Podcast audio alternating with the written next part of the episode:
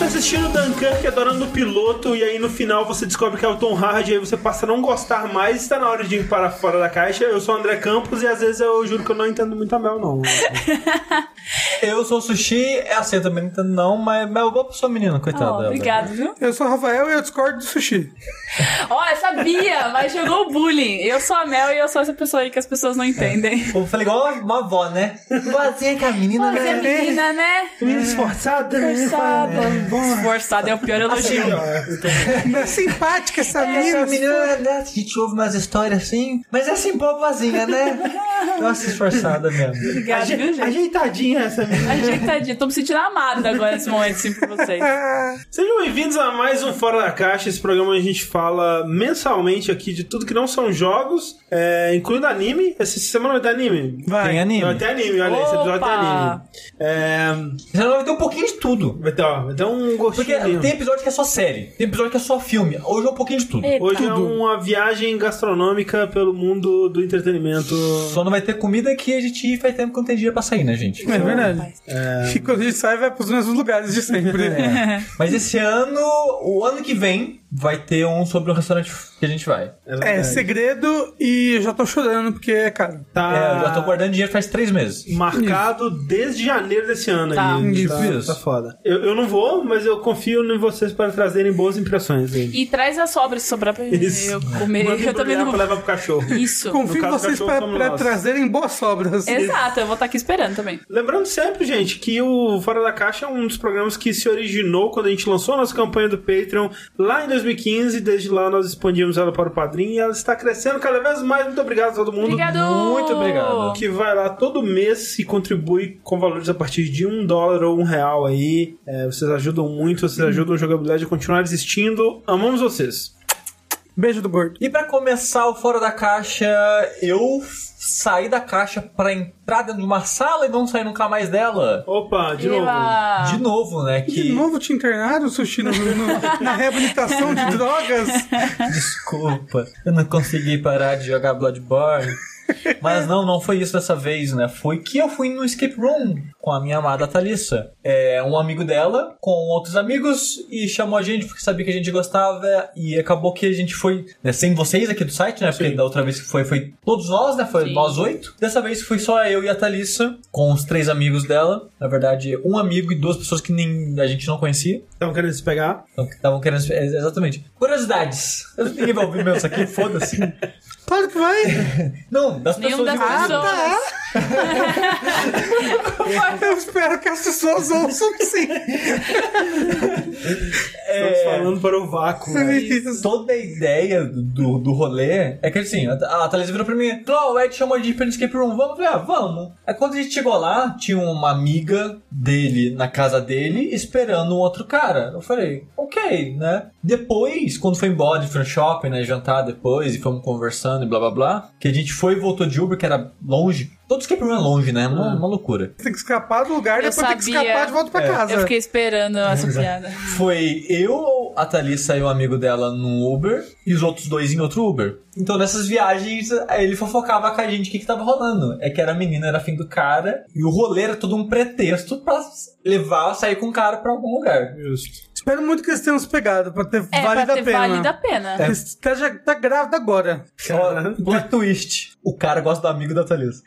Uh, rapaz! Isso é um plot twist bom. Pô, espero que eles tenham se pegado agora, então. É. Ele, Porque ele é o amigo. o cara, eles ficavam antes da menina gamar nele. Aí a, ele, a menina começou a gostar do cara e falou: Ok, não tem nenhum apego por ele, vou deixar a menina que gosta dele ficar com ele. Mas ele. Dá pra fazer um belo homenagem aí, um triângulo amoroso fazer. bonito. Mas é o seguinte, da outra vez, quando nós fomos juntos, a gente foi no 60 Minutos. Isso. Sim. Isso. Dessa vez, eu fui no Escape 60. É muito confuso esses nomes, cara. Eles podiam se diferenciar, mas eu nunca sei qual é qual. Ah. Pois é, que eu acho que é o maior de É São o maior, Paulo, é. provavelmente o maior do país todo. E foi o primeiro, se eu não me engano, também. Sim, ele tem vários pontos, né, várias casas em São Paulo, acho que são umas quatro casas em São Paulo, com jogos diferentes cada uma delas. Sempre que tem algo especial, Tipo, na Comic Con ano passado, teve um escape room do Alien. Foi eles que fizeram. O Bates Sempre- Motel também é de lá, né? Sim, então sempre que algum te- algo temático e patrocinado, Licenciado. licenciado, é com eles. É, que eles são os maiores, né? São os maiores. A sala que a gente foi, que é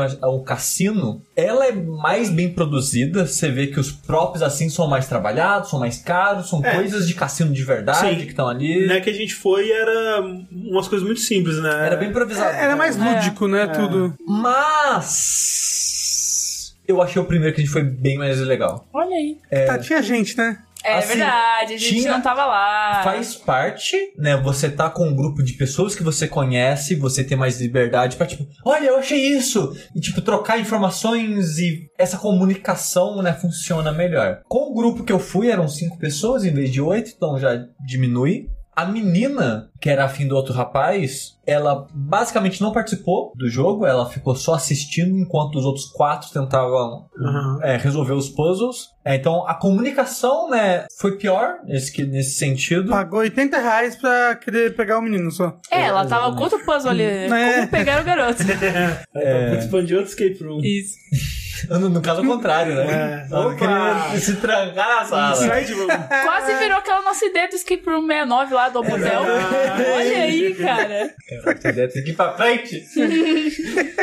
É, só que é o seguinte, não foi isso que me fez desgostar do dia, do evento, da sala em si. Não foi o grupo, foi os puzzles. Porque assim, a ideia desse cassino que a gente foi é que nós somos todos funcionários desse cassino, que é o cassino de uma máfia da máfia russa, e a gente sabe dos trâmites todos ilegais e blá blá blá, e que as- o dono do cassino pega devedores e leva pra uma sala de tortura e bate neles e tortura e tal. Todo mundo envolvido acho que roubou dinheiro e descobriu que tava envolvido em roubar dinheiro do cassino de alguma maneira. A gente sabia que eventualmente a gente ia ser capturado e assassinado, então a ideia era a gente invadir o cassino de madrugada, sem ninguém ver, roubar o máximo de dinheiro que conseguir, sei lá, e fugir pra outra cidade, país, o que seja. E nisso a gente acaba ficando preso dentro do cassino e é, é- a gente é isso, a gente quer achar a maleta de dinheiro e fugir com a maleta de dinheiro. E assim como o escape que a gente foi, tinha camadas, né? A gente começa dentro de uma salinha pequenininha e dela a gente vai pra uma sala maior onde acontece mais coisas. Uhum. Esse jogo também tem camadas, né? Ele começa meio que numa sala de jogos, né? Onde tem três mesas de, de jogos. Tem uma mesa de poker, uma mesa de scraps, que eu não conhecia essa porra desse jogo até Uhum. ver lá, que parece que é um jogo de aposta de rolagem de dados. E uma mesa de roleta. É uma sala bem grande, com pouca coisa pra interagir. Então, no que a gente tava, era uma sala pequena, onde a gente tava basicamente batendo cotovelo, né? As oito pessoas. Só que era densa de coisas pra fazer. Sim. Cada um tá fazendo um puzzle, basicamente, sabe? Todo cantinho dela tinha alguma coisa assim pra resolver. né? É, e era, eu achei isso divertidíssimo, sabe? Porque se eu empacava numa coisa, eu entregava, sei lá, pro André, o André me entregava a dele,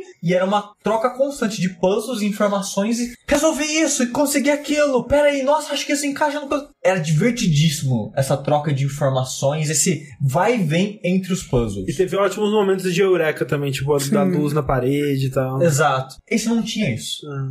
Nada disso. Ele tinha pouquíssimos puzzles em comparação. E era muito tipo: chegamos na sala, a gente de cara achou tipo três maletas com cadeados, às vezes com números, às vezes com letras. E era isso. Eram essas três maletas. E a gente tinha que achar coisas na sala pra abrir essas maletas. E é muito pouco, sabe? É meio que aquela parada que, sei lá, Jonathan Blow fez com The Witness, sabe? Que a ideia do jogo era tem muitos puzzles, se empacou em um, vira pro outro. A gente meio que não tinha essa opção, sabe? Não tinha outro. Tipo, tinha, né? Porque eram três, mas era pouco, sabe? Eu achei muito ruim o ritmo. Tinha várias pistas falsas, coisas falsas no meio do, do jogo. Isso é um pecado. Não, é um, pe- um jogo de puzzle, isso é É. terrível. Com tempo, é terrível né? Com tempo, Com tempo, cara. é, com tempo é foda, porque isso é um- já um pecado em jogo de adventure dos anos 90, que né, tinha uma caralhada de pista falsa e coisa que não levava a lugar nenhum. Mas fazer isso num jogo que você tá pagando 80 reais cada pessoa pra ficar lá por durante o quê? Uma hora, imagino. 60 minutos. 60 minutos. E. É, podia ser Escape 60 horas. Isso, podia sim. Caralho. Se tivesse comida, fechou. É, é- é absurdo, eu acho muito, muito ruim essa ideia. Porque assim, não vou falar os pormenores né, da sala e tal, porque vai que alguém queira ir ainda. Essas maletas, quando você abria ela, elas tinham algumas coisas. Uma dessas coisas eram fichas de poker. Fichas de cassino, né? De modo geral, com as fichinhas coloridas. E toda a caixa tinha ficha. já. E, e na sala tinham três mesas de aposta e uma mesa que era meio que um púlpito com uma aquela paradinha de, de meio que encaixar moedas. Que eram vários sulcos assim que você encaixava as moedinhas. Sim, sim. Uhum. Gente, ok, então talvez isso aqui tá pra, tá pra guiar a gente. Talvez a gente tenha que contar, organizar elas de alguma maneira. Vamos colocar todas as moedas aqui. Vamos colocar todas as fichas aqui. E no final das contas, as fichas não servem de absolutamente nada. Ah, é ruim. E cara, a gente perdeu muito tempo analisando as fichas. Porque, tipo, a gente tinha pouca informação. E as Uhum. fichas, quando você tem pouca informação, pouco é muito, sabe? Então, as fichas pra gente era, seriam importantes, sabe? Porque a gente não esperava que fosse ter algo falso. Uhum. Algo que a gente não fosse usar. Não, a ficha era pra dar volume, sabe? Na, na parada. Uhum. Tinha fechaduras que não abriam. Sério, gente. Você vai colocar fechadura Não, na é, parada. isso, isso é que muito É, filho da puta. O nosso que a gente foi, tudo foi aproveitado. É, tudo. Não, tudo, é absolutamente tudo que a gente pegava, É. a gente olhava, oh, nossa, isso daqui faz parte do puzzle, que absurdo. A única coisa que não foi aproveitado foi o escudo, né? Que era só pra tirar foto no final. Né? Ah, é, é isso vai, essas coisas que a gente foi percebendo que, É. ah, isso daqui é só pra gente, né? E nessa sala que você foi também tinha os avisos, igual a gente foi, tipo, esse aqui não é do jogo. E- então, antes de entrar, né, sempre tem é, o instrutor, né, explicando a historinha e, e algumas coisas, tipo, ó, não precisa desrosquear, use interruptores e coisas assim, sabe? Ele podia, ele podia avisar que, tipo, nem toda fechadura vai abrir, ou as fechaduras que não tem um indicador, ou não sei, sabe? Tem algum indicador, alguma coisa. Mas não, cara, tipo, tinha, tinha paradas que não serviam de nada. Tinha um lugar que foi até uma, uma coisa de debate entre eu e a Thalissa, que a gente foi pegando várias fichas, né? A gente, ok, a gente tem pouca informação, talvez essas fichas tenham alguma informação, a gente tem que usar ela em algum lugar. E tinha uma mesa que ela tinha um furinho de ficha, tipo, pra colocar como se fosse um slot. A Thalissa vai ver, a gente tem que colocar as fichas aqui, sei lá, o peso, tinha alguma coisa, acontece alguma coisa. Aí eu Interessante. falei, não, vamos guardar a ficha até ter certeza, porque se a gente precisar usar em algum outro lugar e perder as fichas, eu não sei, sabe? A sensação foi muito de jogando um Advent dos anos 90, sabe? Sim, isso é game design ruim. Tipo, isso é você estendendo a dificuldade do seu jogo de uma forma muito artificial. né? Né? É, Exato. E eu- O- Uma coisa que eu tava do outro escape room, mesmo quando a gente achava essas coisas que não eram úteis, tipo o colete à prova de balas, o escudo, tinha uma coisa útil junto com elas, no lugar onde a gente achava, sabe? Tinha uma continuação da pista, algo É, assim. e eu, eu procurei no site agora pra ver se era a dificuldade, porque a gente só foi um. Vai ver que, tipo, ah, mas isso é a dificuldade do jogo. Mas seria muita sacanagem, É, né? É uma dificuldade tipo mal feita. dificuldade Sim, ruim, sim, né? sim. Sim. Tem puzzles que eu não gostei. Tinha muito puzzle, tipo, cara, sério. Sério que você queria que eu fizesse. Tipo, a gente parou, acabou o tempo, a gente não saiu da sala. No último puzzle de verdade da sala. Que a gente ia resolver aquele puzzle, aquele puzzle ia dar a gente um- uma paradinha, aquela parada tinha chave pra sair. Uhum. É basicamente o último puzzle do lugar. Era um puzzle que, tipo, a gente ficou, cara, 5, 6 minutos que, tipo, a gente olhava pra aquele, tipo, e agora? O que a gente faz com essa porra? Tipo, não sei. A gente não sabe fazer esse negócio. Pelo amor de Deus, sério, gente. É muito escroto, sabe? É muito pra uma dificuldade artificial, artificial, sabe? Fazer umas paradas que dar um salto de lógica muito além do que você esperaria de uma pessoa, sabe? Uhum. E quando você não completa, você, a pessoa, tipo, ah, deixa vocês completarem mesmo Então, sem tempo? o que aconteceu, eu achei de certa forma legal e eu acho que é um mecanismo de tirar um pouco de frustração de quem não escapou. Depois que acabou o tempo, o instrutor entrou lá com a gente e fez o resto da sala. E falou: Ah, depois que vocês empacaram, resolve assim. E foi lá resolveu com a gente. Ah, ó. seria- Aí ele foi lá, fez assim: Ó, é assim que consegue tal essa informação. Olha, aqui eu consegui tal número. Alguém coloca o número lá. E a gente foi Hum. colocando o número conforme ele foi passando. Ah, e abriu isso. Ele, ah, vai lá, pega aquilo lá agora. Ah, e faz isso. Ele foi guiando a gente, sabe? Ele, foi- ele não fez a sala, ele foi guiando a gente pra fazer. Talvez porque era só finalzinho, não sei. Mas eu achei legal. Isso da, da empresa de modo geral, né? Do, do serviço, eu achei que, que é interessante. Porque, cara, eu não ia voltar pra fazer o A mesma puzzle sala, da é. sala e finalzinho e tal, sabe? Mas eu achei legal que eles explicaram. Tira um pouco da frustração, né? A pessoa vê, tipo, pô, é, foi isso que eu perdi, né? De, de, de ver de jogo e tal. Mas acho que o maior crime da sala foram as maletas e algumas pistas falsas. Que nem é só, tipo, coisa que não usa, é pista falsa. E isso me deixou muito puto. As maletas, elas têm naipes. Uhum. São só três maletas, então não são os quatro naipes, né? Mas tem lá, sei lá, é, espada, acho que era copas e ouros. Tinham portas escondidas, entre aspas, com esses símbolos. Uhum. Cada porta tinha um papel que era uma informação de como abrir algo. Uhum. A gente pensou, ok, a porta de espada Obviamente. deu a Abre dica a da de caixa espada. de espada. Uhum. É, é o lógico, né? E a gente ficou, cara, um tempão. Os primeiros, sei lá, 15, 20 minutos da sala, num puzzle só, que era óbvio o que o papel tava me indicando. Tipo, esse papel quer muito que você faça algo com essa mesa de, de scraps, eu acho que é o nome do jogo. E a gente tava em cima da mesa de scraps com a caixa e com a pista. Tipo, cara, não vai, não vai, não vai, não tá indo e não vai. E agora, o que a gente faz? Uma coisa que me incomodou, eles deram dica sem a gente pedir. A Thalissa Ah, falou isso pra mim. Caputo. Sério, cara, a Thalissa, a, na hora a Thalissa fechou a cara, tipo, filho da puta, ninguém pediu nada, não. E a Thalissa, puta, eu não consigo imaginar. E a, e a dica foi, tipo, sutil, né? De cara, tipo, ah, essa dica que vocês estão mexendo é relacionada à mesa de scraps. Cara, a gente tá em cima da mesa. Aí você fala, enfia no cu. Sério? Não, e assim, ninguém pediu, ele falou do nada pelo rádio, né? Exatamente. E a gente ficou tipo, não, cara, a gente não quer dica, não sei o que lá. Passou um tempo, deu outra dica. Ah, não. A gente não quer dica, não sei o que lá. Aí veio a, tipo, não é a voz do cara, é sempre como se escrevesse no Google e apertasse Enter pra Uhum. falar, sabe? Fala, caso você que não queira dica, faça dois pra câmera, todo mundo.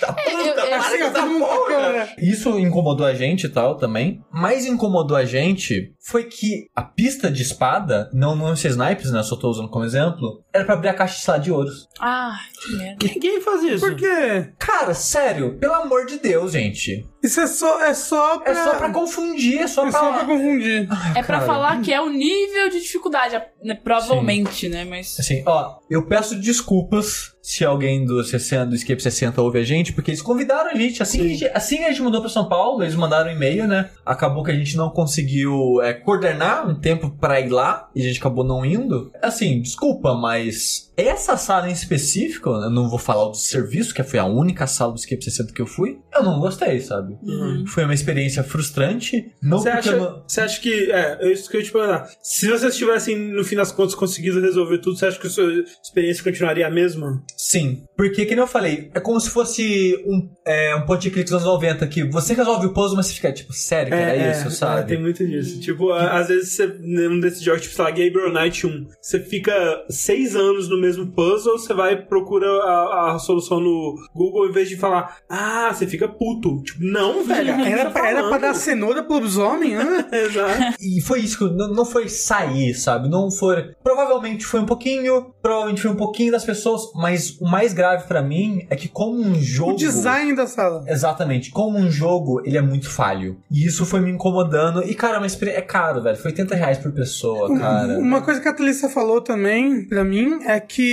os lugares que eram secretos, às vezes, estavam desgastados e dava pra saber que ali era uma, Ah, uma porta, dava pra que saber que ali era um negócio. Exato. E, tipo, é muito escroto isso, porque, tipo, essa- essas portas secretas que tinham os papéis dos naipes, que eu comentei que não tem relação no final das contas, eu vi que, tipo, ok, isso aqui é obviamente uma porta, porque tô vendo desgastado, tô vendo mexido, tô vendo um desenho de um naipezinho ali, mas do lado tá um papel escrito não force, e eu pensei, pera, eu preciso voltar aqui depois, não fazer nada? Porque, tipo, eu tentei puxar, eu apertei e não aconteceu nada. Uhum. Tá escrito não force. Ali que é tipo automático, né? Na outra que a gente Exato. foi tinha coisas Mas- elétricas. Mas o negócio é que, tipo, é de pressão, sabe aquelas portas que, tipo, você aperta, faz clack e abre? Aham. Só que tá tão desgastado que você tem que forçar muito pra... Ai, pra ai, dentro. a galera tá porrada. Não force, só um pouco. É, Isso. E, tipo, porque a, a trava já tá desgastada. Uhum. Então você só empurrar devagarzinho não abre mais. Então, tipo, foi outra pessoa que foi mais- um pouco mais bruta que eu e conseguiu abrir, porque eu mexi e não aconteceu nada. Aí a outra pessoa foi lá, não, abri aqui. Eu falei, nossa, como é que você abriu? Eu fiz isso, ué, mas eu fiz e não abriu, sabe? É, eu tô lendo Sim. críticas aqui falando que essa do Escape 60 são as lógicas mais difíceis que tem de todas as salas de escape. Ah. Mas, meu. Mas acho que não é questão de lógica, é questão de. É, sim. De filha É. da putice, né? Aparentemente, eles. Ah, todas as outras salas também vão ter coisas erradas, Ah. talvez. É, assim, é, é frustrante, sabe? Eu, eu gostaria de ir e experimentar outras salas, porque eles são os mais temáticos, né? Tipo, tem, É. tem salas de terror, tem muitas salas de terror. Eu quero fazer uma sala de terror pra ver como é que é, sabe? Porque essa que em teoria não é de terror, mais ou menos, que em teoria a pessoa vai entrar e te matar, né? Você tá fugindo de alguém e vinha te matar. E tinha um amigo da Thalissa tava muito, ai meu Deus do céu, o tempo vai acabar, já, as pessoas vão entrar atrás da gente aqui, vai. Gente tem que sair, sabe? É, tipo, eu não tava ligando pra isso, mas o relógio, quando deu os 10 minutos, acontece um som macabro, assim, uh, sei lá, não, não é isso, mas é um som que vai te assustar, sabe? Se fosse esse som, ia ser muito bom. Meu cara alto-falante. É. Uh, Quando deu 5 minutos e quando deu um minuto também tinha sons que ficavam mais tensos, né? Pra tipo, cara, tá acabando o tempo, ó, sabe? E dava aquela tensão, sabe? Tipo, se fosse de terror, seria muito foda. Então eu tenho curiosidade de voltar em algumas salas, mas tipo, junto o preço com a experiência que eu tive com essa sala, eu não quero muito voltar. É foda, é, é- você tem que dar um, meio que um salto no escuro, assim, pra confiar que vai ser uma boa experiência, né? E Sim. tendo tido essa. Porque quando a gente fez aquela primeira, cara, eu fiquei muito empolgado. Tipo, Sim. caralho, Sim, muito. todas as salas. Só que é muito caro, realmente. Mas é isso, tipo, Escape Room como um entretenimento por si só, eu acho fascinante. Eu quero ir em mais. chama nós.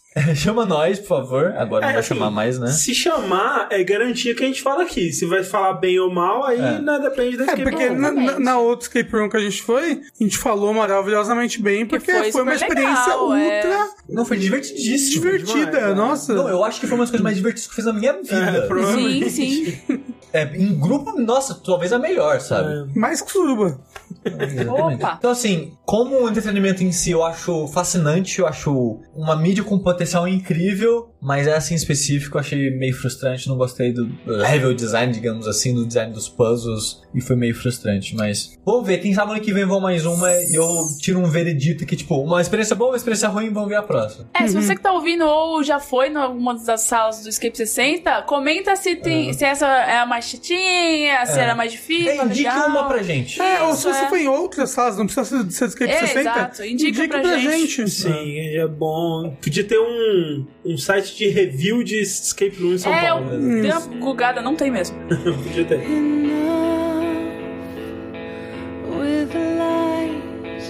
Tell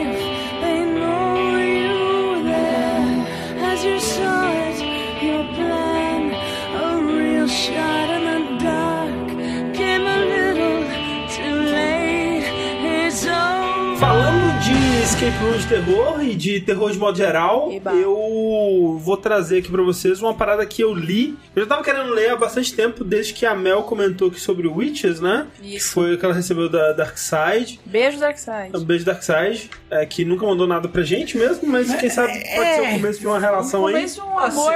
Não conheço, mas admiro porque os livros são sempre bonitos. É, eu tenho alguns livros que eu comprei por conta própria mesmo, tipo livro de é, documentário de produção do filme, que é algo que me interessa bastante, alguns É. quadrinhos e tal. Eu comprei alguns também, o Hellraiser é um exemplo que é maravilhoso. É, eu tenho o do Sexta-feira É, 13. tem um Ah. livro pra cacete, a qualidade é impecável. Então, a Darkseid costuma trazer um conteúdo muito bacana, com uma qualidade de material muito incrível, boa, né? livros Nossa, é incrível. Até a, a maioria das coisas eu nem li, eu comprei porque é muito bonito. Tipo o livro do, do Gary Whitta lá, o Abominação. Mas- É um livro lindo, velho. Vai se fuder. Mas é genial da Darkseid fazer isso porque cada vez mais as pessoas não querem coisas físicas. É. O Rick é um exemplo que, tipo, quando ele mudou pra morar com a gente, falou: Cara, eu não quero um livro nunca mais na minha vida. Hum. Ele me deu alguns livros até pra se livrar, é muito peso, É cara. muito é foda. Então, sempre que alguém- com livro é foda. É muito engraçado, porque toda vez que alguém muda, fala, cara, livro é uma bosta mesmo, né, É, cara? mas Tem os meus- digital. Da Darkseid é, é colocar na estante. Mas esse que é o negócio, vai- porque as pessoas querem praticidades, querem tanto de mudança quanto pra ler onde eu quiser, mas o que faz as pessoas quererem comprar algo físico é exclusividade. É um material bom, é algo bonito, e a Darkseid faz isso como ninguém, sabe?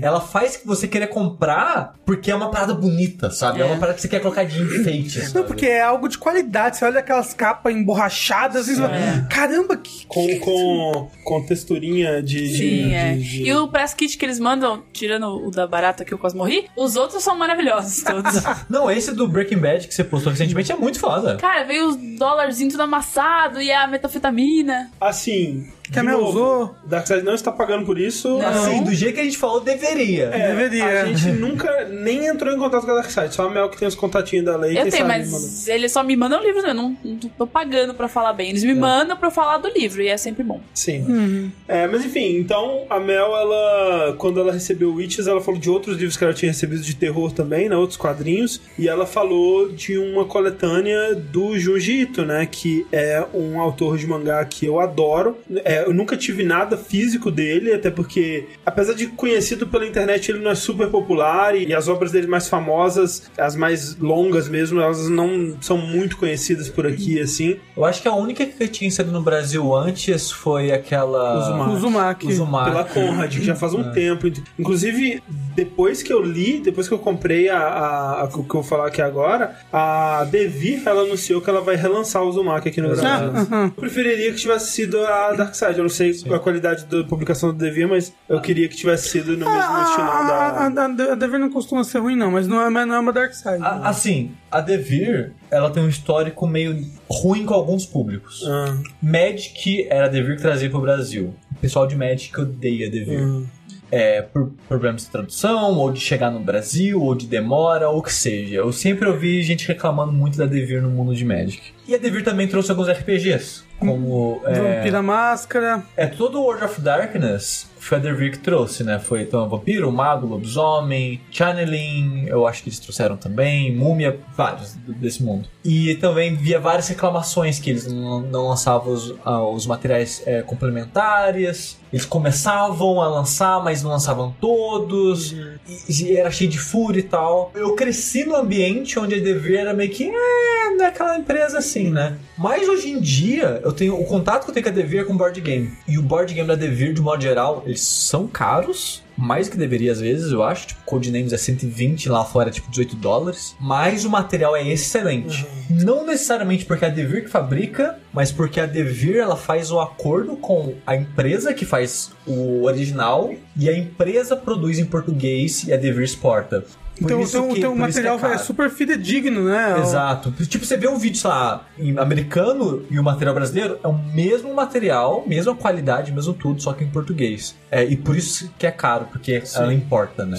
Mas eu- o board game é excelente dela. É, então, eu, o, o Jiu-Jitsu, eu conheci ele pela internet, né? Tipo, por pessoas postando cenas do mangá, assim. Eu ficando muito intrigado. Que, caralho, que porra é essa que tá acontecendo? É sempre muito bizarro, É, né? não, essa, as cenas que o pessoal posta, assim, tipo, os money shots, digamos assim, do mangá dele, são sempre cenas muito bizarras e grotescas, assim, que você fica muito intrigado pra saber, cara, o que, que, tá acontecendo nessa história, sabe? Então, assim, eu comecei é, lendo o Uzumaki, depois eu, eu vi o Guilherme Del Toro tweetando sobre o, o Gyo, né, que é o do- dos peixes com patas meio cibernéticas, assim, que... Que é o do maravilhoso tubarão com pato de aranha. Tubarão com pata de aranha, que é excelente. Assustador. É, não, é maravilhoso. Fui lendo isso, depois eu li vários contos e tudo mais. Nunca li o Tomie, que é no Japão é a obra mais famosa dele, que tem uma série de, sei lá, 10 filmes lançados até hoje. Caralho. É, é bem. É, é a mais famosa de longe no Japão. Mas, assim, o que eu gosto, e, e- e ne- pelo que eu consumi do, do Junjito antes de ler esse livro que a Darkseid lançou, que é o Fragmentos do Horror. O que eu gosto do terror do Junjito é que eu fico pensando assim, tipo, não que eu tenha muita vivência, não que eu tenha muita experiência de ler mangás de terror ou mangás de horror ou de terror, o que quer que seja, mas eu fico pensando, cara, deve ser difícil, né? Tipo, você contar uma história de terror em quadrinhos, assim, porque o terror ele é muito sobre te deixar perturbado ou te dar susto, e susto basicamente já vai por água abaixo, né? Que você tá lendo no seu ritmo ali. Por incrível que pareça, o Junjito ele quase consegue fazer isso, porque ele tem uma técnica que é sempre diagramar as coisas pra cena do, do jumpscare ou do susto da coisa acontecendo, é sempre na virada da página. sempre, legal. sempre, sempre, sempre. Ah, o quadrinho sempre termina com a cara do. A reação do rosto do personagem, ele incrédulo olhando pra alguma coisa e você tem que virar a página pra descobrir o que, que ele tá olhando, sabe? Então isso é, é muito inteligente. Mas mesmo assim, não diria que é susto, sabe? Às vezes dá um. Uma surpresa. Assim, uma surpresa. Aflição. Uma aflição. Mas pro terror funcionar ele, num, quadro, num formato de quadrinho, ele tem que ter mais que isso. E o que o Jiu-Jitsu faz, o tipo de história que ele conta e o que ele explora no, no terror dele é muito sobre compulsão, no sentido de que existe as síndromes de compulsivas, né? Os toques da vida e transtornos obsessivos compulsivos. Um deles é o de pensamentos intrusivos. E é algo que eu não tenho esse toque, mas eu tenho uma versão leve dele, assim, que não chega a afetar a minha vida, né? Porque toque é quando ele realmente afeta você e você Inclusive um transtorno. um transtorno, realmente aquilo afeta a sua vida de uma forma negativa. E pra mim não chega a ser assim, mas eu tenho isso, que é tipo você está constantemente pensando na pior coisa que poderia estar acontecendo naquele momento. Então, coisas bem simples assim, quando eu vou pegar o potinho com frango pra eu temperar na geladeira, eu me imagino tomando aquele caldo e tipo, meu Deus, coisa horrível, socorro. tipo, a pior coisa que poderia estar acontecendo. É muito parecido com a- aquela lenda urbana ou aquela coisa que muita gente tem medo que aconteça, que tipo, vai sentar no vaso sem olhar e tinha um rato lá no vaso, Ai, sabe? cara. Uma, uma cobra. Uma cobra, exatamente. É tipo isso, de você estar no seu lugar, tranquilo, seguro, e a pior coisa possível tá acontecendo. Toda vez que eu ia tomar banho no, no meu apartamento de BH, eu me imaginava tropeçando, batendo a cabeça, quebrando o vidro, me cortando todo no vidro. É, É aquele negócio de você tá, tipo, no metrô e fala, e se eu cair? Exatamente, Eu tenho é. isso. Não, não, mas eu, eu, tenho bastante isso com, tipo, altura. Ai, meu Deus, alguém pode cair. Ai, meu Deus, eu vou E cair. aí você fica se imaginando caindo. e Esse caindo. negócio de escorregar no banheiro também. É, Nossa, quando, quando eu saio, medo. tenho aqui no, no banheiro, quando eu tô saindo do banho, tem a nossa pia, que ela é uma pia de mármore, assim. Bater a cabeça na quina e morrer. Não, eu fico imaginando batendo o dente na, na, na, na, na Ah! mesa e quebrando tudo e sangrando. Tipo, é uma coisa que eu não consigo evitar, é pensamento intrusivo, sabe? É uma Sim. parada que, que você não consegue evitar. E pra muita gente isso é uma coisa que consome a pessoa e ela fica presa naquilo, sabe? Quase um instinto de sobrevivência também, É. né? pra mim não chega a ser isso, mas o muito do terror do, do Jiu-Jitsu é muito baseado nisso. Uma das minhas histórias favoritas dele é o, o Mistério da Falha de Amigara, que é aquela que tem um terremoto no Japão e aí abre uma falha no meio do- da, da cidade e eles descobrem que na lateral das montanhas agora tem milhares de crateras no formato de humanos, perfeitinhas assim. E as pessoas, mas repórteres vão lá, pessoas veem na TV e tal. Algumas pessoas vão só por curiosidade, mas algumas pessoas viram na TV e alguma coisa no que elas viram ali, elas sentiram, cara, aquela, aquele buraco na parede é o meu buraco, é tipo, ele é no meu formato. E você se sente compelido a ir até lá porque é o seu buraco. Tipo, você tem que entrar naquele buraco. Você sente que, tipo, ele encaixa tão perfeitamente comigo, eu preciso entrar nele. Obviamente tem uma crítica aí social sobre a sociedade do Japão, das pessoas tendo que se encaixarem em, em buracos, mesmo que aquilo signifique algo assustador ou mortal ou, ou o que quer que seja. Mas tem muitas coisas da compulsão também. Você vê o pessoal. Loucura. Parece É. que um dia tem, tem um quê de insanidade, É uma né? coisa Lovecraft total. Ele é muito Isso. influenciado por Lovecraft, essa coisa, tipo, por que que isso tá acontecendo? O que que isso significa? O que que tem do outro lado? E quando você vê ele representando as pessoas entrando nesse buraco, não é tipo um, um buraco. É, é, como é quase como se fosse um buraco hermeticamente fechado em volta da pessoa. Ela não tem espaço nenhum pra mexer. É como se fosse a vácuo, assim. Ela vai entrando e ela quase vai sendo sugada pra dentro de tão seladinho que tá ela dentro daquele buraco na, na lateral da montanha.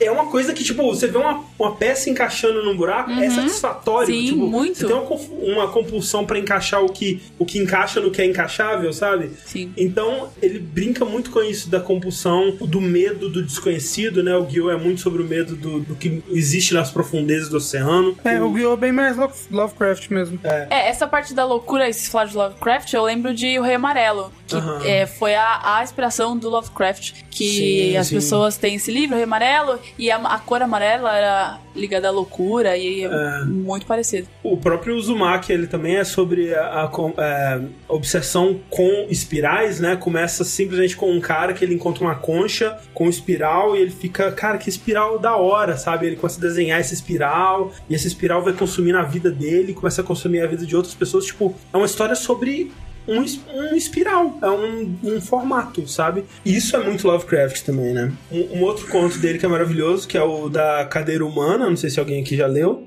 Não. que é um sobre um. é, uma, uma mulher ela vai comprar uma cadeira, aí o cara que, que faz as cadeiras ele conta pra ela sobre uma história de uma poltrona dessas que ela é dividida em gominhos, tipo a poltrona do Morpheus no Matrix, sabe? É uma poltrona de couro bonitona, assim, com os braços, assim, e ela tem tipo gominhos, assim. E a ideia é que o cara que fez essa poltrona ele construiu um espaço pra ele morar dentro da poltrona, pra quando a mulher sentasse, ela sentasse nele. Ai, Deus. Então, quando você tá sentando na sua cadeira, tem- você tá sentando em alguém, tem alguém atrás de você, e em certo momento alguém esfaqueia alguém por trás da poltrona, é aquele pensamento de tipo, ok, eu tô no meu lugar confortável, na minha cadeira aqui de boinha, qual que é a pior coisa que poderia acontecer? Provavelmente alguém esfaqueando de dentro da minha cadeira, tá ligado?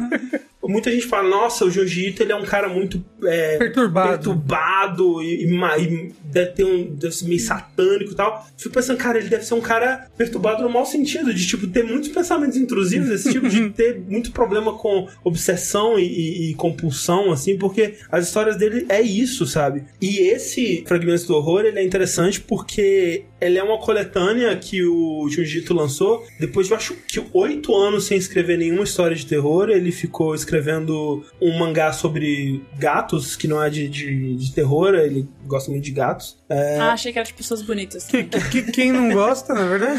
é, e desenhando um outro mangá de política lá, que não, ele não escrevia, mas ele estava ilustrando, então ele ficou oito anos nisso. E esses contos foram feitos só para essa compilação mesmo? Isso. Eles foram lançados, eu acho que aos poucos, numa revista japonesa específica e depois compilados nesse. ah, sim. nesse- Mas é da época, né? É, eles Não- são não foi- contemporâneos. É, não foi tipo o Tripulação de Esqueletos lá do Não, Stephen não. King que pega desde ele criança É. até. Não, é- esses contos eles são. é, Alguns diriam de um Junjito já depois do Prime dele, sabe? Ele lançou todas as obras que definiram a carreira dele já, e aqui ele tá retornando depois de muitos anos pra É. tentar continuar. Mas é engraçado, porque, tipo, pra mim, essa história. Eu nunca li nada do Jiu-Jitsu, né? Só conheço a- histórias sobre contos dele e Aham. sobre ele. Essa da, da montanha com formatinho de Aham. gente, eu acho que é o conto favorito da Thalissa. É muito bom. É Então- um dos clássicos dele, é. Então, isso que eu ia falar, e, apesar das pessoas falarem que ele, ele tá no, na, na queda já dele, esse é um dos mais clássicos, um dos que mais ouço falar. Não, mas esse é do Prime, esse é de esse, Ah, esse não tá nesse livro, por exemplo. ah, eu não falei tá, de nenhum conto entendi. que tá nesse livro ainda. Ah, ah tá. Eu só tô, tava falando de alguns dos meus favoritos que eu conheci Ah, eu antes. jurava tá. que era desse. Não, eu achava Eu que achava que era desse. não, não. Já Ah, tava indo comprar o livro agora. Não, desculpa então. e- e nenhum desses está nesse livro. Esse livro é, foi escrito entre 2013 e 2015, uma coisa assim. Ele tem um pós-fácil, né? Que é uma- um texto escrito pelo próprio Junjito falando do processo criativo dele, de como foi escrever esse livro, como surgiu a ideia. E foi algo que o, o editor dele pediu, né? Ah, porra, faz tempo que você escreve, né? Os contos de terror aí, escreve uns contos aí pra nós. e ele disse que foi muito difícil. Tipo, quando ele começou a escrever, ele sentia que ele não tinha. Ele tinha perdido o jeito. Quando ele escreveu a primeira história, o editor dele também ficou mega preocupado. Ele reescreveu e tentou de novo. E foi aos pouquinhos encontrando o, o jeito de novo dele ali. E de fato, essa coletânea que eu esqueci o número de contos agora, mas é tipo, vamos dizer, uns oito contos mais ou menos. Ela varia bem de qualidade, assim. Ela tem contos muito bons, ela tem, eu acho que uns dois contos que rivalizam com contos clássicos dele. Ela tem uns contos muito ruins que, tipo, caralho, como assim, cara? O que você tava pensando quando você escreveu isso? E os outros todos são medianos, assim. Ele tem um problema sério de como encerrar a história, sabe? Ele apresenta uma ideia muito bem, mas depois ele não sabe muito bem o que fazer com a ideia. Tem alguns que são tipo assim: ok, chega a pessoa no lugar, ela descobre o que está acontecendo, meu Deus, que coisa horrível que está acontecendo, ah, é por isso que isso está acontecendo, e a pessoa vai embora e acaba a história. tipo, é isso. e não tem. Ele não sabe muito o que fazer com aquilo. E outros parecem uma introdução de uma história que, se ele quisesse, ele poderia continuar, mas ele não retoma. Então, por exemplo, o primeiro conto de todos é sobre um casal que os dois eles moram num apartamentinho, numa casinha japonesa, que eles dormem num futonzinho na sala, né? Um do lado do outro, cada um no seu futonzinho. E aí, de repente, o cara ele começa a enxergar umas coisas muito loucas, que ele, caralho, como você não tá vendo essas paradas, meu Deus e tal. E aí- Larga esse cigarro! Tiro baseado da mão dele.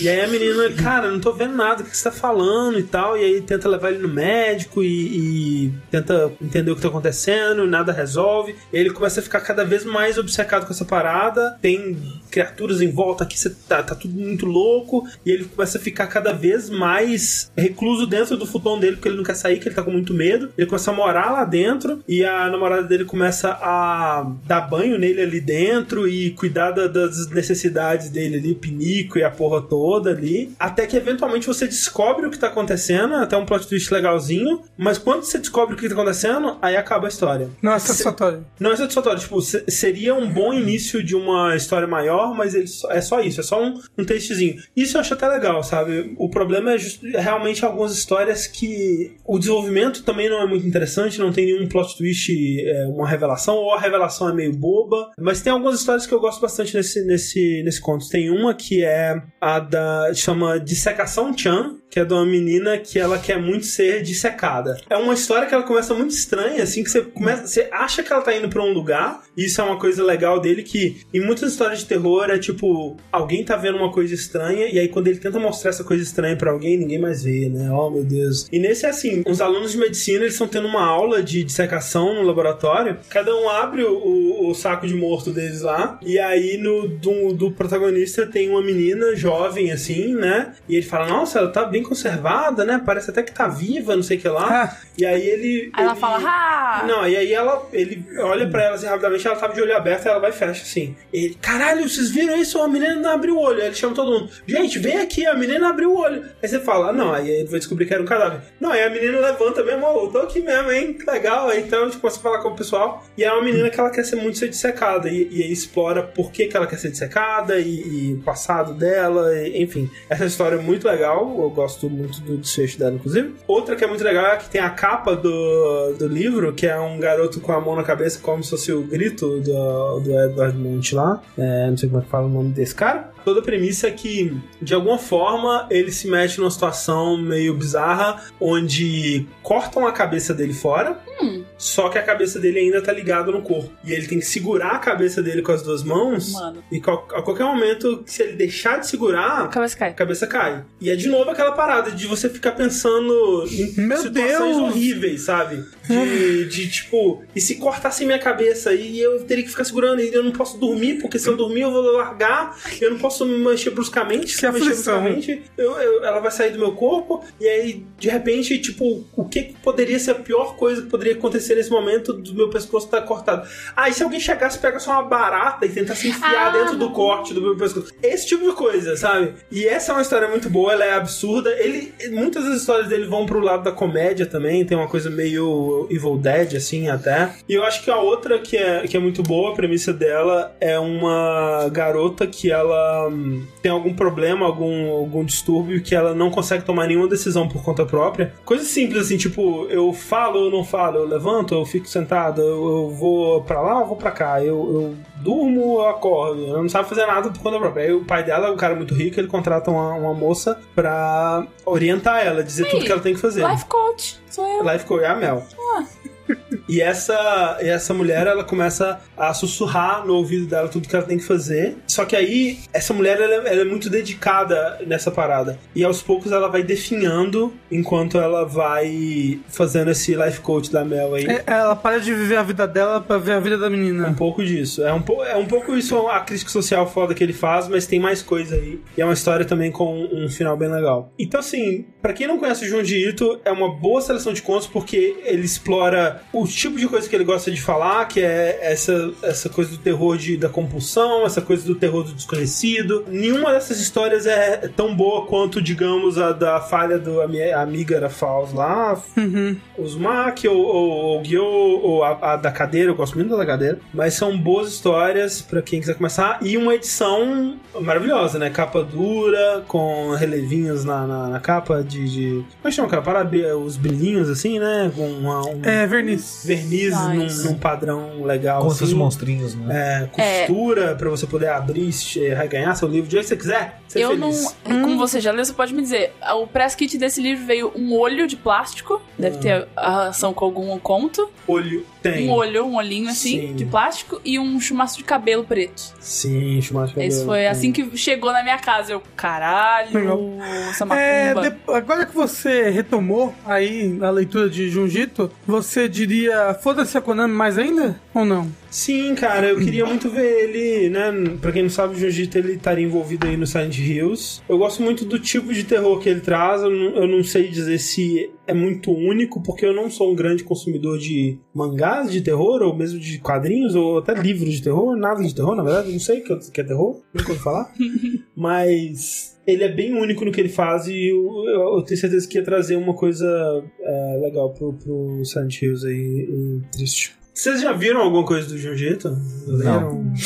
É, quando eu era bem adolescente, meu amigo gostava muito do que lançava pela Panini, né? Hum, acho Do- que era Conrad. É da Conde, que era do mas eu li um pouquinho só na época. Mas como era dele, eu, eu nunca cheguei a ler tudo, sabe? É. Só lia os que ele me emprestava e eu acabei não pegando tudo. Quero muito pegar e ler tudo de maneira legal aí, né? Seria top. Sem ser online. É, por favor, Darkseid. A Darkseid, inclusive, já disse que ela quer lançar mais coisas, mas eu não sei se ela vai lançar mais coletâneas de conto ou alguma história. Você conseguir né? bom, você conseguir os direitos, né? É, exato. Seria bem interessante. Traz aqui de volta porque eu fiquei maluco aí quando ele ia falando. Fiquei, fiquei animado. É, tem. é, o Rafa gosta bastante né, de terror, eu acho que Sim. você ia, ia gostar bastante aí. Eu te empresto de um dia. Me empresta, por favor. Lembra de trazer. Junjito. João Gito. João da Gito.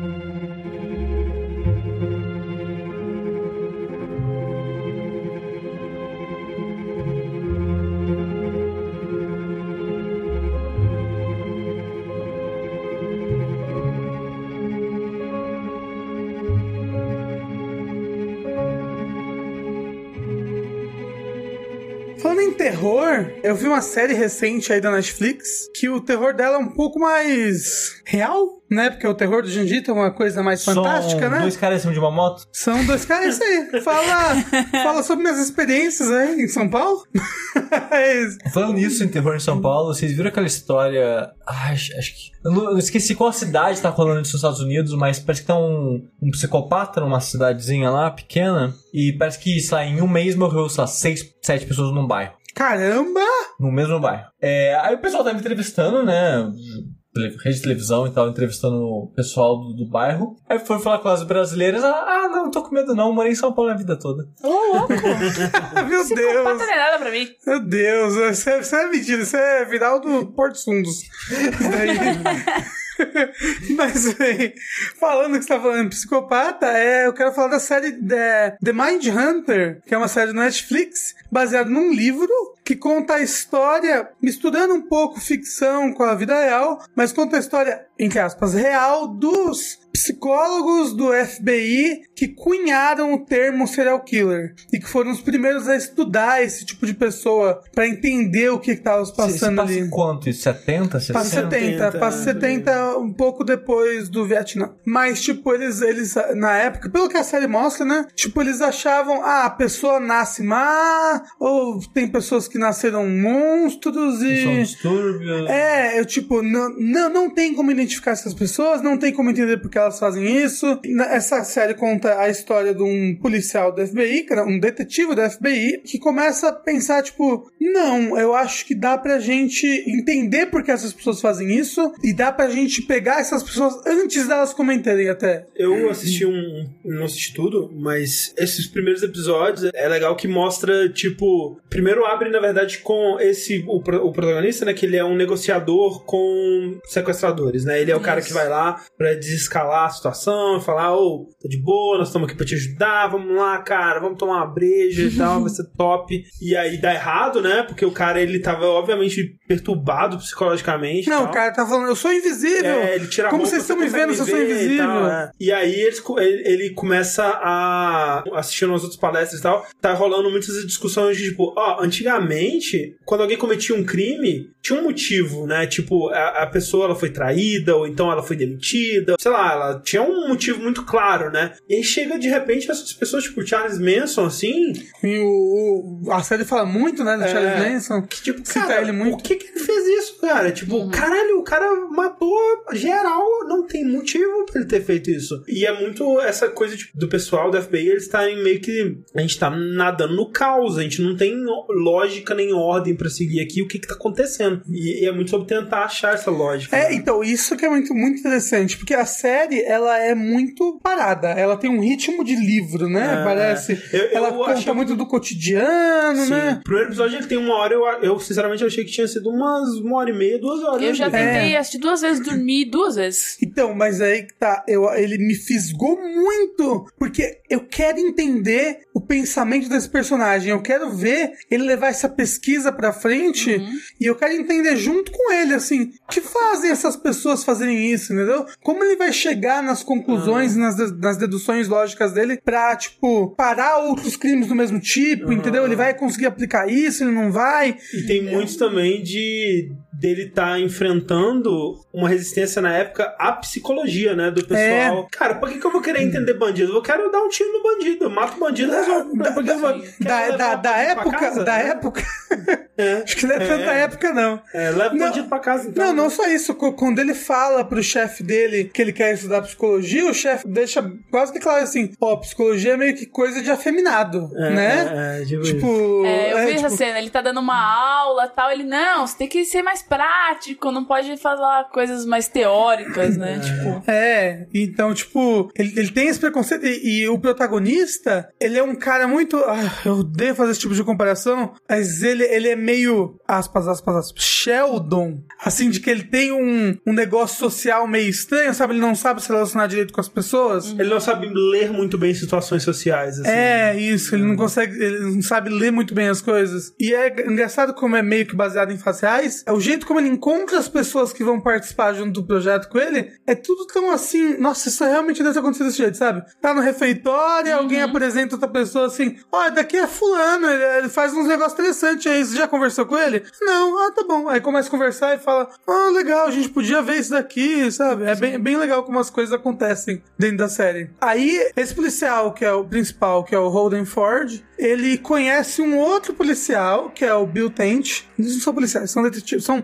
agentes da FBI. E aí, junto com ele, ele começa a fazer uma. O, um o trabalho do Bill Tent é ir em delegacias ensinar coisas pros policiais, fazer tipo um workshop, sabe? Ah. Então ele começa a ir participando desses workshops. E num desses, ele consegue dar uma escapada e começa a conversar com um, um psicopata, porque ele, ele teve essa ideia, né? Eu acho que pra eu entender os psicopatas, eu tenho que, tenho que conversar com eles, sabe? Eu tenho que, tenho que botar eles numa mesa e tentar, né? tentar entender como funciona eles. E ele começa a conversar com um tal de Ed, né? Então, todos os psicopatas, inclusive, são reais. Os personagens em si, eles têm nomes fictícios, mas são baseados numa pessoa real.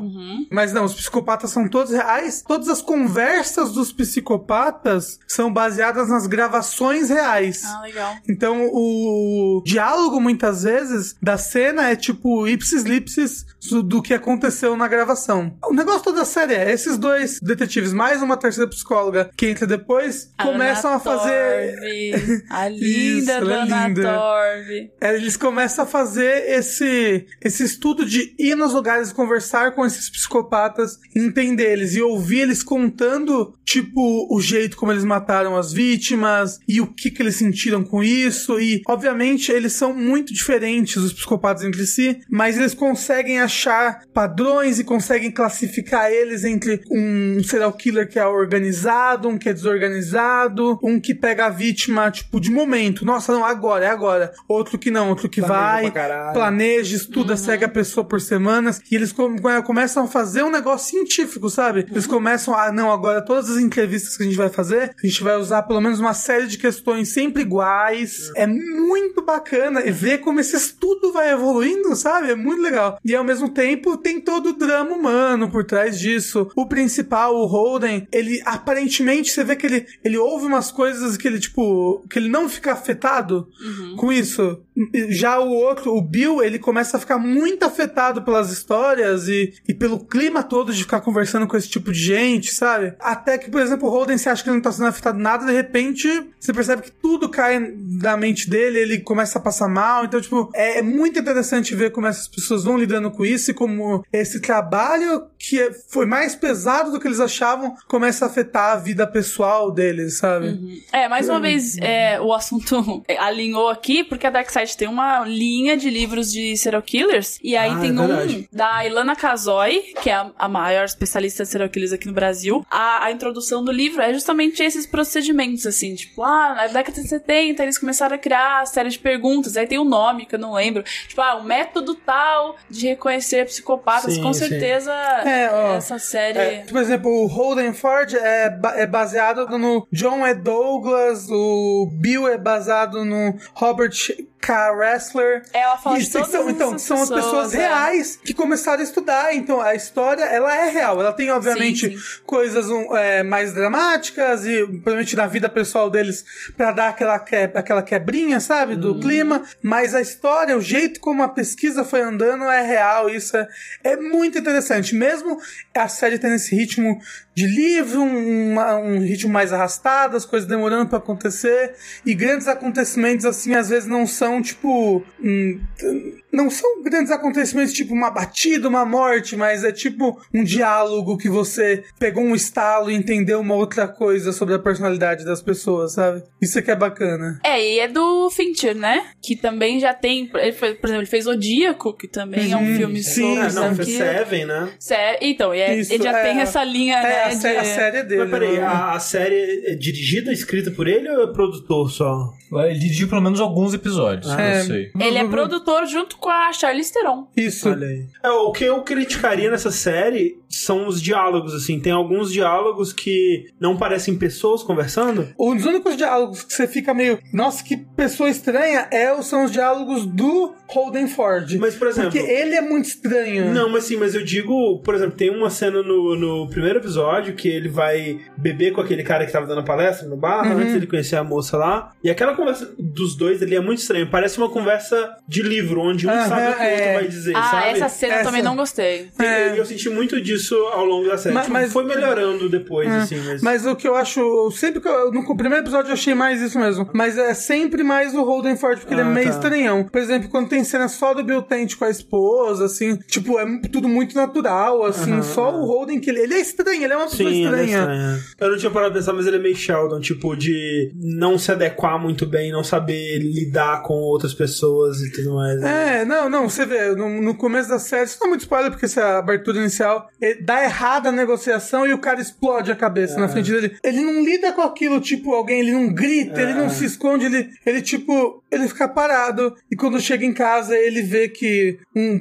pedaço do, sangue caiu na roupa dele, ele fica bravo por causa daquilo É. e tenta limpar aquilo, mas ele, ele é meio inadequado, né? as coisas e as situações. Mas é muito legal, tipo, a minha irmã, ela gostava, tipo, ela era muito fascinada por serial killers, né, de, de ler a história deles e ver essas paradas. Eu lembro que eu vi na época, muito tempo atrás, um filme sobre o Ted Bundy, né, que é um dos maiores, ma é, pode falar maiores, né, mas tipo... É, um dos mais famosos. Um dos piores serial killers dos Exato. Estados Unidos. E eu fiquei bem chocado, tipo, é aquela coisa de você confrontar essa ideia de que, tipo, não tem motivo pra esse cara tá fazendo o que ele tá fazendo, sabe? Não tem motivo lógico dentro da minha cabeça, mas ele tá aí e é isso aí, cara. E é, engra- é legal, porque na série você vai entendendo. n- n- obviamente não, não é um motivo lógico de um ser humano. De um ser humano, não é um motivo lógico de um ser humano normal. É. Mas eles têm uma lógica interna. sim, sempre tipo, Não, tem, tipo, é. tipo, o Ted Bundy tinha uma lógica interna. É, né? tipo, o, o primeiro que eu falei, que era o Ed, que é o Edmund Ke- Kemper. É, ele fez coisas horríveis com o cadáver da mãe depois que matou. Ah. E você entende horrivelmente, mas ele tinha uma lógica por cada uma das ações que ele fez horrível. Aham, tipo, aham. até eu enterrei o pedaço de corpo aqui por causa disso, disso, disso. Ele, tinha, ele tinha uma lógica por trás daquilo que ele tava agindo. Não era aleatório as Sim, coisas. sim. Isso é uma das partes mais legais da série. Eu também gosto muito dessa parte de serial killers. E aí a Darkseid mandou o meu amigo Dahmer, que é o do, do serial killer Jeffrey Dahmer, também, que é um dos mais famosos. Sim, sim. E eu passei, tipo assim, uma semana lendo tudo, tudo que ele fez. E, tipo, é um negócio horroroso, mas Você quer. Não, eu quero entender por que, que ele fez isso. Você, é, é muito bizarro a gente ter esse- essa curiosidade. né? É, é uma curiosidade mórbida, né? É, Meio a gente, fascinante. a gente passa pela barreira de, nossa, isso é bizarro, mas eu vou continuar vendo porque eu quero entender a cabeça de uma pessoa, sabe? Um- Uma coisa que a série tem, é- ela tem uns mistérios dela. Tipo, ela não conclui na primeira temporada. é Um spoiler, não conclui. Se você espera uma história fechadinha, não, provavelmente vai ter mais. E, tipo, no começo de cada episódio, você vai vendo uma outra pessoa que não tá participando daquela história, mas você sabe, essa pessoa, eu acho que ela é um, ela é um serial killer, sabe? Pelo jeito que ela tá agindo, e você vê na série, né, olha, ela tá fazendo esse tipo de coisa, sabe? Então, tipo, eu acho que é algo que vai ter um payback lá na frente, assim. Quantos episódios são? 10. São 10 episódios. É, o tempo dos episódios é variado, porque é Netflix, né? Você tem episódio de 56 minutos, tem episódio de 32, sabe? Sério? É. A Netflix não, não tem um tempo certo de episódios. Assim, se você gosta desse tipo de coisa, super recomendada a série, mas fique atento que ela vai ter um ritmo lerdo, ela vai ser um pouco estranha talvez no começo, mas se você tá interessado em entender como pessoas entenderam os serial killers e até cunharam esse termo, aí a série é muito bacana. Da hora. Uma série que eu tô assistindo junto da Mindhunter e eu percebi muitas semelhanças entre elas, eu tô assistindo as duas com a Clarice, é a Vulgo Grace, ou Alias Grace, né, que é o nome original, que é uma outra série baseada num livro da Margaret Atwood, que, né, foi quem escreveu o... Handmaid's Tale. The Handmaid's Tale, o conto da Aya, que é excelente, né? Que eu, que eu recomendei ele aqui há algum tempo atrás. Eu ainda acho que todo mundo deve assistir. Ganhou prêmio pra caralho, né? Não, do- eu assisti incrível. É maravilhoso. Incrível. Esse Vulgo Grace, ele é mais paradão, ele não tem os ganchos assim que o, que o Conto da Aya tem, mas ele é também sobre psicologia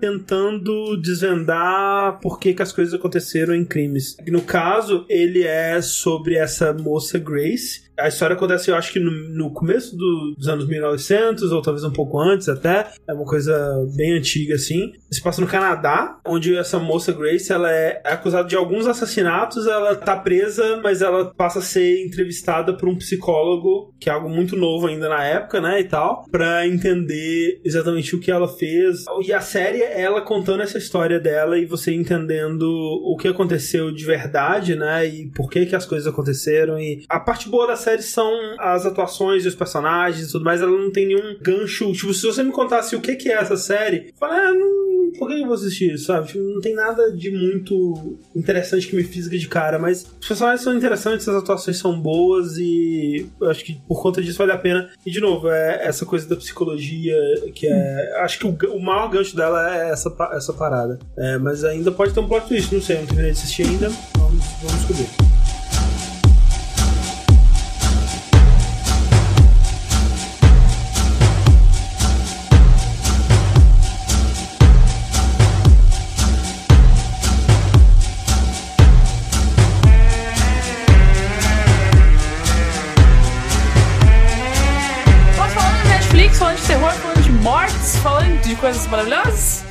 Falar de The Sinner, que é a série nova da Netflix, que é um thriller de suspense, tem apenas oito episódios, e essa onda da Netflix de. Eu tava conversando com a Rafa antes da gente gravar, de não fazer mais a série que é o caso da semana. É de pegar uma série, pegar um livro e adaptar. Essa série The Sinner também é adaptação de um livro. Eu acho legal. É uma, uma coisa que a Netflix faz bem, ela, ela, ela dificilmente faz, faz séries que o episódio é contido nele mesmo, sabe? É, até porque eles jogam tudo de uma vez, não tem É. como você ter o caso da semana, né? Assim, ainda tem séries assim, tipo, acho que é Fuller House, deve ser assim, a série de É, comédia. sitcom não tem como fugir, É. né? Ma- Mas isso, na verdade, vem de anos já. Esse, a- a- o formato tá mudando pra Sim, sim. se- é, histórias for- é, focadas em temporadas do que em Dá episódios. mais certo, né? dá- dá mais Ou, certo. ou até mesmo ao invés de temporada, tipo, a série toda é uma história só, né? Uma temporada Sim, é. é, uma parte da Eu, história. eu prefiro também. Eu, prefiro. E a premissa da série é a seguinte, não é spoiler porque tá no, na sinopse. É uma, uma mulher, é a Cora, que é interpretada pela Jessica Biel, que inclusive ela é a produtora, que é namorada do Justin Timberlake.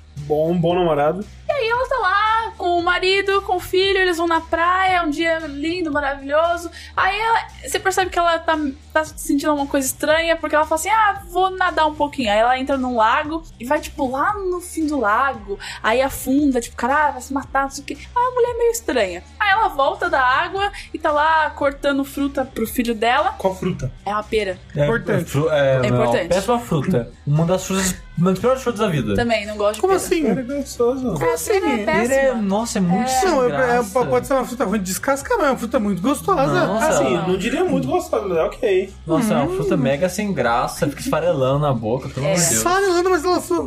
Ok. Absurdo. Enfim, tava descascando uma pera. E aí tinha o. Tinha quatro, quatro pessoas, dois casais na frente dela, assim, jovens, né? Jovens se pegando na praia, e biquininho, e musiquinha. E aí começa a tocar uma música e ela fica louca, passa assim, filma a cara dela, tipo, loucaça. Ela pega a faca que ela tá cortando a pera e esfaqueia o cara, né, desse grupo.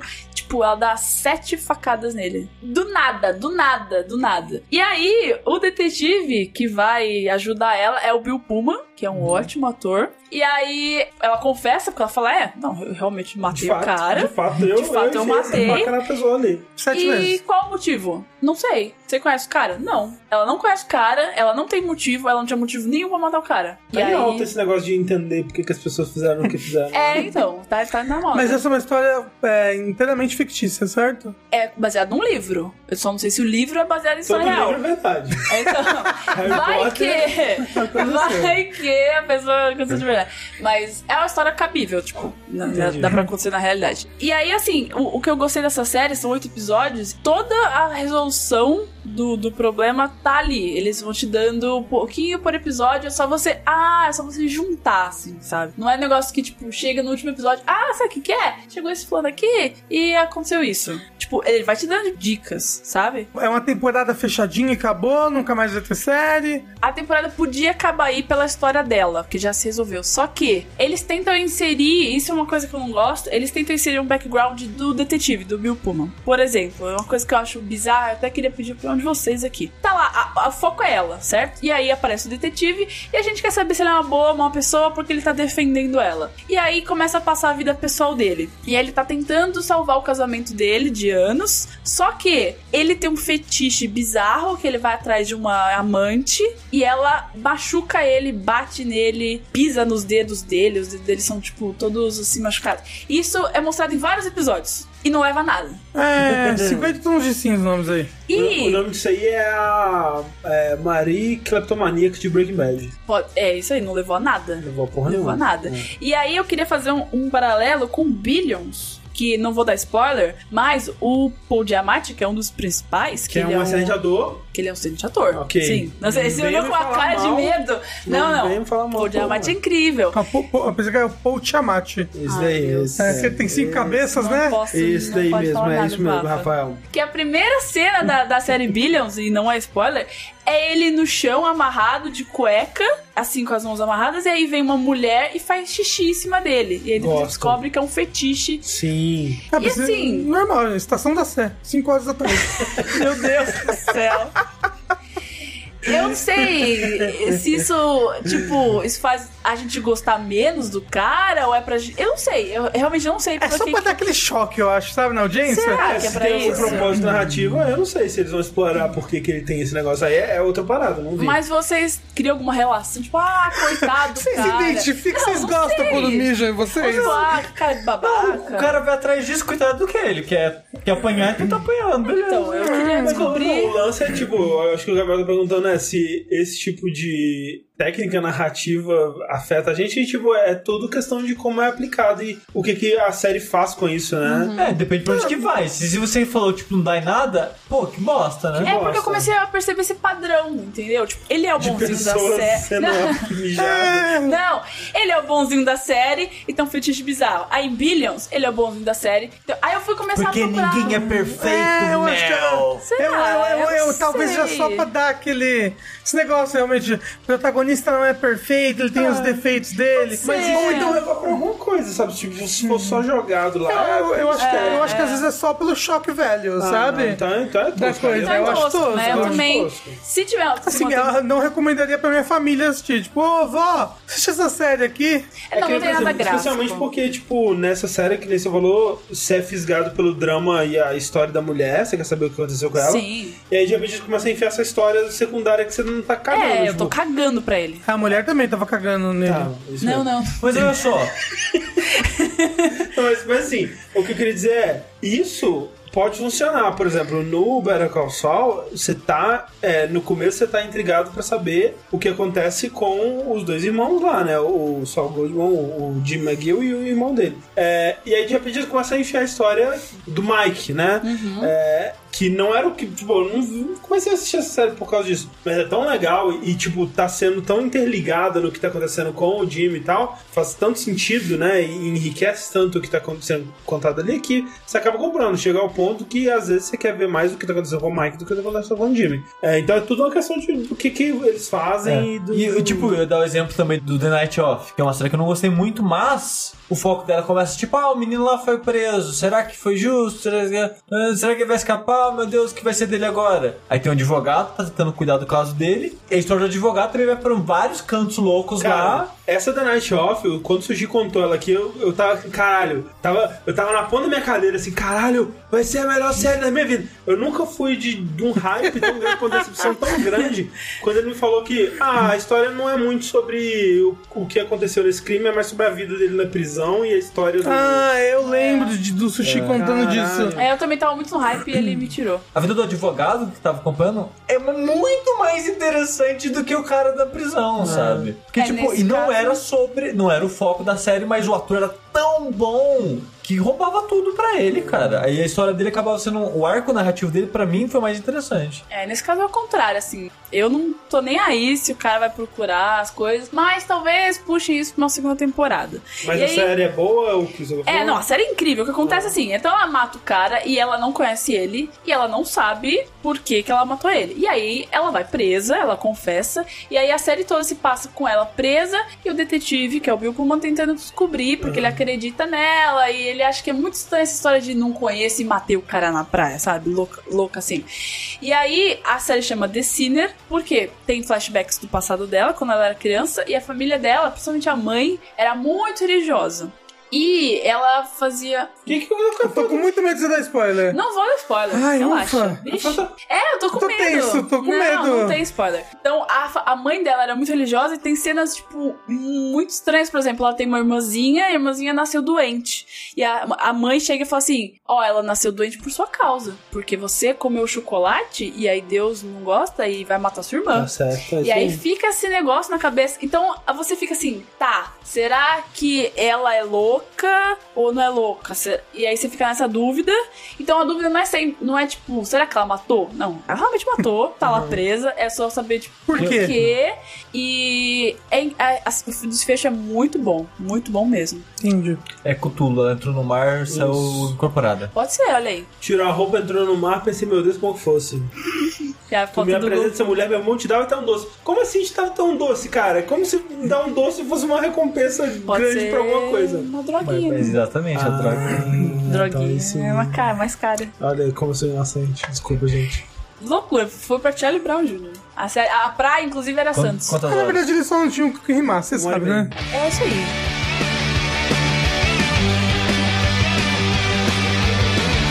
Dragon Ball Super.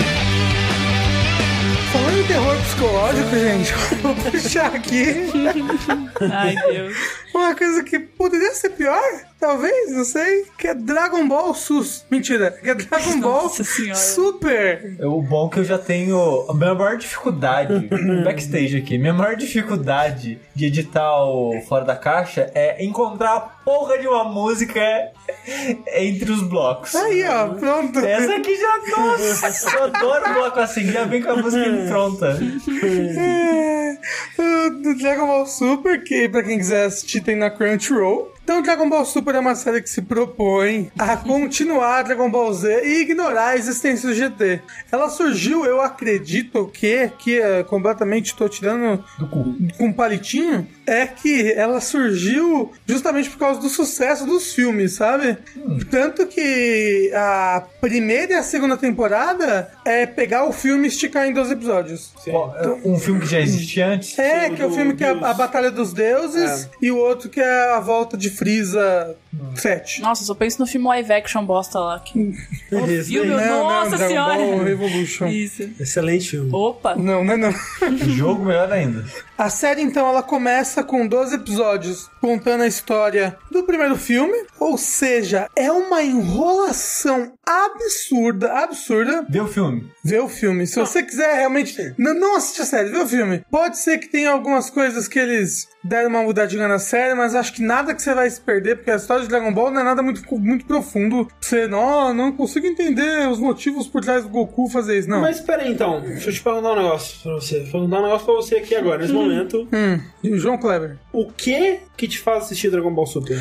Eu comecei a assistir porque eu tava vendo muitas notícias de pessoas animadas com a saga atual do Dragon Ball Super. Ah, aconteceu tal coisa, nossa, que legal. Ah, tem uma coisa aqui que nunca aconteceu na série antes. Então, Goku tá o cabelo azul. Isso. Não, não era isso, Não mas. foi bem. o hype. É, e aí, tipo, ah, bacana, vou assistir. Você assistiu tudo até chegar lá? Assisti, eu tô. tô- agora, agora eu tô acompanhando semana a semana. Caralho, assisti mais de 100 episódios porque falaram que agora tá bom. É. Não, mas assim, ó, muito do que eu fui acompanhando foi por causa da nostalgia, obviamente. Aí, tipo, ah, que legal, nossa, eu gostava, né, desses personagens, que loucura. E, tipo, ele é muito. Ele vai se nossa, se alguém quiser começar, ele é muito difícil de começar, porque a saga inicial, a Toei caga na animação, mas de um jeito, nossa, que Não, é. eu lembro daquelas, Não, daquelas screenshots que saíram. Aquelas screenshots do, do Goku torto, assim, já- nossa senhora, Super Saiyajin 3.4, deu erro. Aquilo é. de- são desses episódios iniciais da série. Mas melhorou então?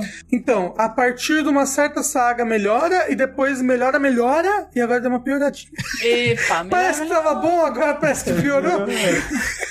Assim, eu não assisti nada de Dragon Ball SUS, mas eu assisto bastante. Por algum motivo eu assisti uma vez e agora o YouTube fica me recomendando canais que parece que o objetivo deles é falar mal da animação de Dragon Ball Super. Isso é uma coisa que, tipo, eu acho muito fascinante porque é uma coisa que eu gostaria de entender mais, mas eu não sei nem por onde começar. Que as pessoas elas, elas reconhecem pelo traço quem que tá fazendo cada episódio, qual cena que cada animador fez. Então, eu acho que deve dar pra reconhecer sim, porque eu percebo Então. quando tá ruim, quando tá bom, porque parece que as coisas têm impacto diferente, o traço tá mais grosso, Não, sim, isso, isso mais sim, porque conciso. Que nem, por exemplo, eu, é, quando assistindo tantas vezes o Yu Hakusho, eu conseguia identificar que, tipo, ok, o segundo episódio da luta do Riei contra o Bui é uma loucura foda. A pessoa que desenhou esse episódio tá louca, cara. Tipo, o cara falou assim, ouviu por telefone, como é que é o Riei? Ah, ele é um cara que é um baixinho de usa roupa preta e tem um cabelo eh, espetado pra cima e um olho na testa. Aí o cara inventou um desenho do Riei e foi aquilo ali pro episódio, cara. Que é, e assim, eu acho maravilhoso, porque é uma loucura foda. Tipo, é tipo um episódio de Animatrix, daqueles que os caras começam a animar as coisas loucaças, tipo o do skate lá. É daquele estilo a animação do episódio, e é uma parada muito maluca. E eu ficava me perguntando, por que, que esse episódio é assim, cara? E aí depois eu fui descobrir que foi, né, outro diretor de animação e essa coisa toda. Ele dirige um outro episódio do Manhã lá pra frente, enfim, que é um excelente também. Eu acho admirável, né? Como o André gosta de Hakusho, ele fala até mais rápido, ele pistola, ele é outro nível de voz incrível. Por causa disso, eu assisto muitos desses vídeos, porque eu gosto de muito ver as pessoas que entendem muito disso falando que, tipo, ok, esse animador, ele claramente estudou muito o Dragon Ball Z pra fazer, porque ele usa os mesmos estilos de sombreamento, e o olho ele desenha dessa forma mais angular e tal, Então- enquanto esse outro cara desenha um olho mais redondo. É, no começo do Dragon Ball Super, a animação, você não encaixa aquilo com o Dragon Ball, sabe? Tipo, nossa, tá parecendo o One Piece nas piores fases, assim, dele. Inclusive, é, todas. o- o- os níveis de poder, você entende que tal pessoa é poderosa porque os personagens ao redor estão falando. Ah, sim, Sabe? é. Porque a animação é um bando de brilhas. E, uh, uh, brilho na sua cara. Criança japonesa tendo epilepsia na sala. Uh! é isso. Aí depois dessa saga, tem uns episódios é, intermediários. Sempre tem episódios entre a saga, assim, mais tipo, mais cotidiano, mais engraçadinho. Que é mostra o Gohan com a família, mostra a. Então, pra a, não dizer que eu não vi nada, eu vi, mostra a Pan nascendo. eu vi o primeiro episódio do Dragon Ball SUS rules e foi o Goten e o, e o Gohan. Não, o Goten e o Trunks pegando água pra, pra, pra levar pra Videl e essas porra toda. Eu achei bonitinho, achei fofo. Então, esses achei- episódios entre sagas são assim, eles são mais cotidianos e você fica, ah, que bonitinhos os personagens, né? Que são sempre deixados de lado depois porque só importa o Goku e o Vegeta, hahaha, Sim. hehehe. Depois dessa saga vem a outra a saga do segundo filme, que é melhor que a primeira, inclusive tem coisas melhores que o filme e piores, mas a animação deixa a desejar. E aí depois ele, ele entra numa saga bem grande que é a saga do, do futuro. É que é muito louco, que tipo, é, é bizarro isso que eles As não sagas assim, ficam bem pequenininhas no começo, é bem É. chato. Pelo que eu sei, né? Ele decidiu em- em criar essa nova saga, mas as três primeiras sagas dele foi recriação de coisas que já existiam. As né? duas, as duas. Não, porque essa do futuro também tem coisa que já não, não, existiu não, não, antes. não. Só é, só é tipo. é, o Trunks que aparece do futuro é o mesmo Trunks do. Sim. E aí é, o é o mesmo Trunks do que veio do futuro depois. É porque eu vi uma comparação da cena do filme do Trunks do futuro com a- uma recriação dessa mesma cena nesse que é quando o Gohan morre no futuro. Ah, não, mas isso é um flashback. Ah, flashback aqui. É um, ele, ele lembrando Ah, do tá, passado. tá. Então, por isso. Mas aí essa saga, porque as outras sagas o que acontece? É introduzido um nível de poder e personagens que têm poderes muito, muito altos, assim. Elevados demais até pro Goku. Uhum. Que é o Bells, que é o gato, que é o deus da morte, e o Whis. Que é depois você descobre que. robozinho lá, né? Não, não, não. O Whis é um que fica com um cajado do lado dele, do Beros, que é o que transporta o Beros pra lá e pra cá. É que tem um, um bichinho que é um bichinho fofinho também, que parece um robozinho. Tá? Não, isso, é- isso é um outro é um personagem de um outro mangá do Toriyama que ele resolveu enfiar em Dragon Ball porque sim. Ok. Mas bem, e esses dois personagens eles têm um nível de poder muito acima do Goku e do Vegeta e tudo mais. Aí isso acontece no segundo filme e reacontece no anime. Às vezes, tipo, era pra ser um negócio grandioso e tá todo mundo em perigo, mas, tipo, eles estão ali perto assistindo, sabe? Se alguma coisa der bosta, você fica, ah, eles vão fazer alguma coisa. Inclusive tem um momento que dá bosta e o personagem, é, que vou ter que voltar cinco minutos no TV aqui, uh! Entendeu? Um nível de poder que acaba que você perde a tensão das coisas. E aí ele perde essa tensão que você tinha em Dragon Ball, no Dragon Ball Z principalmente, eu acho. Ele perde muitos focos nos personagens secundários, Mas sabe? eu tinha perdido, né? Há muito tempo. Não, mas olha só, por exemplo, na, na saga do Majin Buu tem uma parte ultra grande, provavelmente, talvez a melhor parte da saga, que é o Majin Buu e o Mr. Satan, e o Majin Buu criando o cachorrinho, aí ele começa a ficar do bem, ele joga parte mal dele fora, e é uma parte que não é de luta, entendeu? E é um personagem ultra secundário, mas que ele fica importante ali. Nessa saga do Majin Buu é mais ainda, oh, o Goku vai salvar todo mundo, mas ainda tem um pouquinho de foco no Gohan, né? Ainda tinha aquela esperança de, nossa, o Gohan vai, né? Vai ele que vai não, o Gohan vai suceder o Goku. É, ele que vai tomar agora pra si esse título do maior herói e tudo mais. Que é mais ou menos o que, o que acontece no final da saga do céu e que era ali, inclusive, dizem que o Toriyama queria acabar, né? Não, o Toriyama queria acabar no final do Freeza. Hum, é, mas de que ele queria acabar mesmo. que Não, esse, que- aí- não, e depois disso ele sempre queria acabar, né? Não, porque assim, ele, ele não queria fazer a saga do Majin Buu de jeito nenhum. Cara, é igual o Kojima. Ele É. queria acabar o Metal Gear, tipo, no 2. Aí teve o 3, ok. Olha aí teve só, o 4, eu, ok. eu, sempre falo, eu sempre falo isso, mas e, e eu, eu, eu acho estranho que as pessoas discordem disso, porque é muito claro isso, que é tipo assim, Dragon Ball, ele vai evoluindo, né? O Goku criancinha, aí ele vai crescendo, ficando mais forte no torneio e tudo mais, aí ele descobre que ele é um alienígena, né? E aí ele descobre que as pessoas que vêm do, do espaço vêm procurar ele, a família dele, os Saiyajins, ele descobre que ele é um Saiyajin, meu Deus do céu. E aí ele descobre que o que aconteceu com o planeta dos Saiyajins, o planeta dos Saiyajins foi explodido, né? E quem explodiu o planeta dos Saiyajins foi o Freeza, né? Que é o ser mais forte É do o ser mais universo. forte do universo. E ele explodiu o planeta dos Saiyajins porque ele temia que eventualmente ia surgir um Saiyajin que ia se tornar o Super Saiyajin. Saiyajin. Que se- esse, esse guerreiro lendário seria capaz de derrotar o Freeza e acabar com o império dele. E esse, só esse ser seria mais forte que o Freeza. E aí você descobre que o Goku ele é o Super Saiyajin. Ele é o guerreiro lendário que vai lá e derrota o ser mais forte do universo. Acabou a história, cara. Tipo, é isso. A história toda foi culminando pra esse ponto.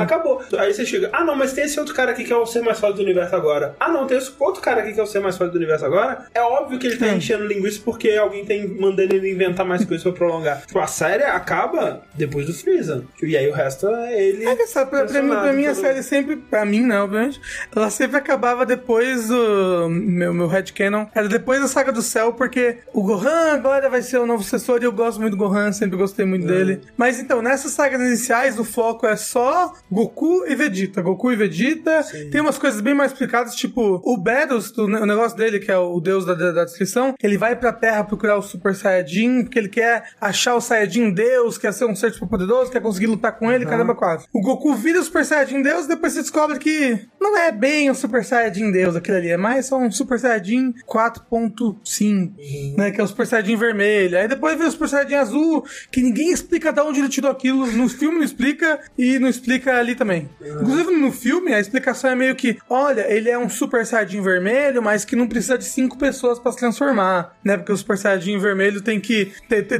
tem que virou sim- Power Ranger, não, tem tem, tem, tem- tem que cinco Saiyajin juntarem, dar energia pra um só, pra ele virar o Super Saiyajin vermelho. Aí o azul é tipo isso, só que sozinho, você não precisa de mais ninguém. e, e é, só que é tipo no nível do Super Saiyajin vermelho.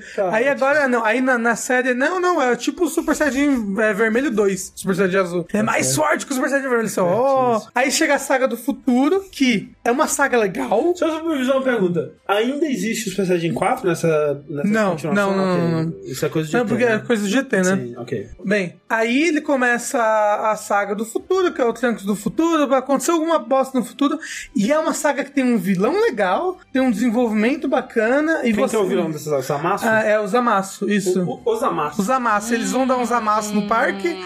Não, mas é. O Zamasu, que é, é um Kaioshin de um outro universo, universo 10, e ele odeia os humanos. Ele é alguém que enxerga que os humanos, ou os ninguém, né, eles são uma- um erro de Deus, por que que Deus deixou fazer isso? E aí ele começa a ir nesse negócio até que ele se vinga e quer matar todo mundo. Mas, whatever. O que, que foi esse filme? O Rafael é muito otaku, cara. É, eu sou. Em vez de falar humano, fala ninguém. Ah, Vai se fuder, cara. mas é porque, é, olha só, na tradução da Crunchyroll, Ele acha que os ninguém deveriam chinês. Mas não.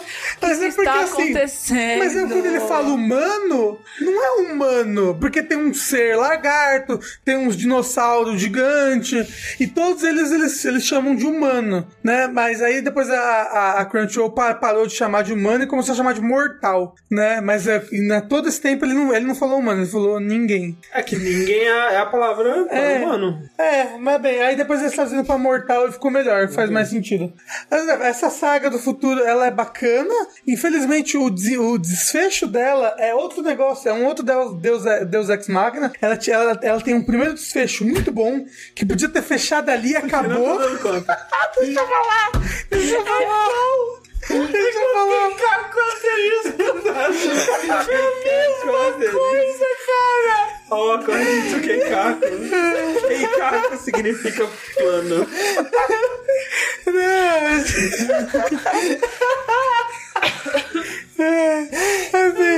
essa saga tem um desfecho legal, e aí de repente, oh, mentira, não é um desfecho. Aí um desfecho bosta, e aí você chega à saga atual, que é uma saga que tá gigante. Ela Black Goku, Goku Black.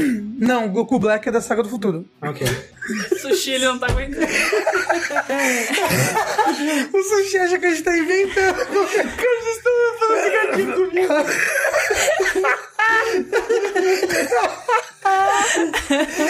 Ai, caralho. Que essa saga é.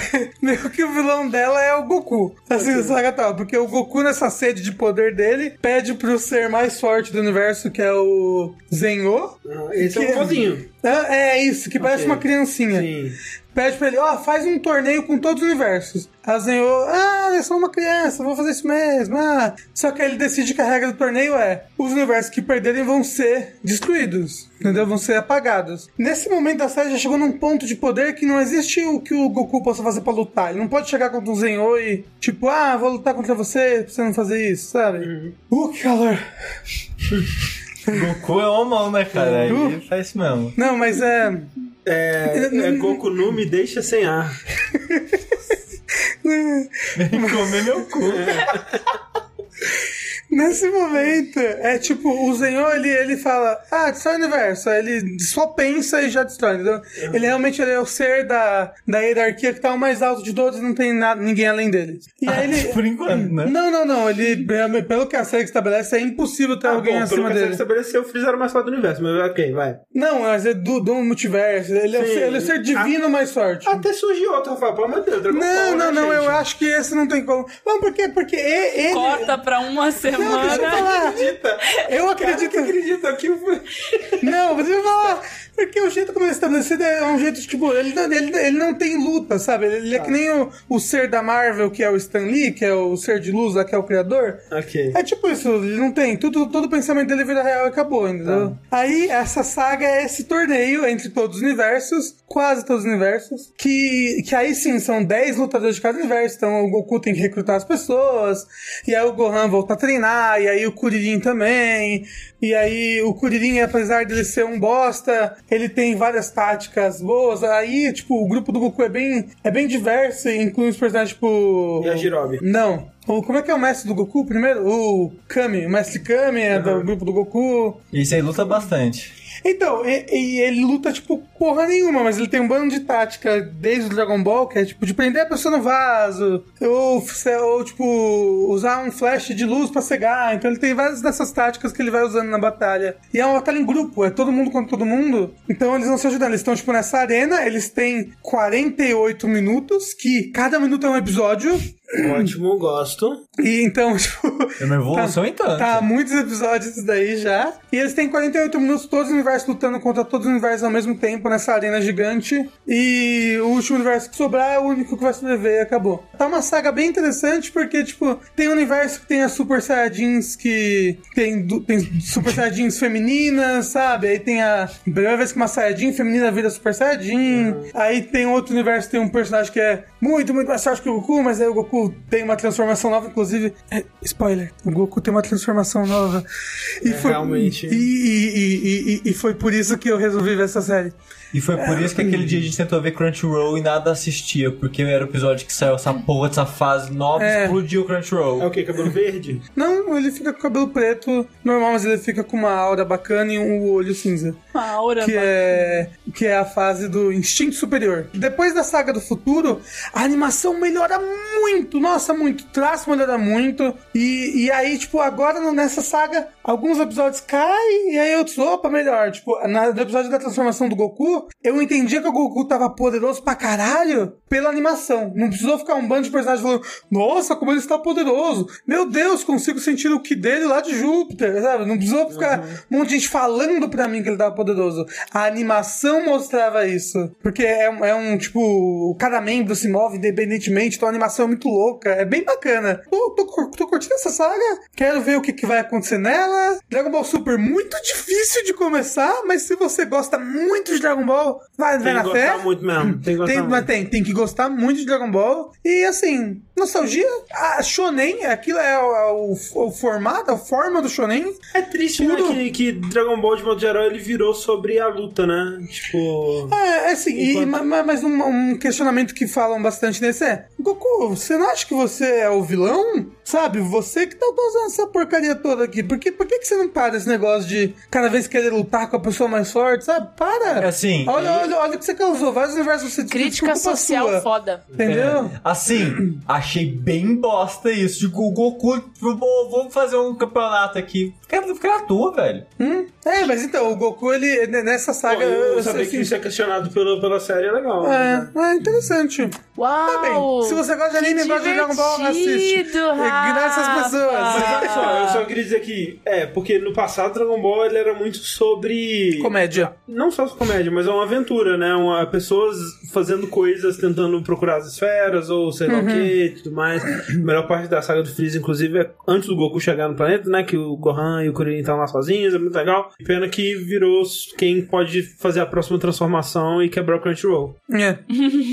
Mas é interessante, assisto. Se você quiser, senão não assiste não. É bom é isso, que você tem escolha, né?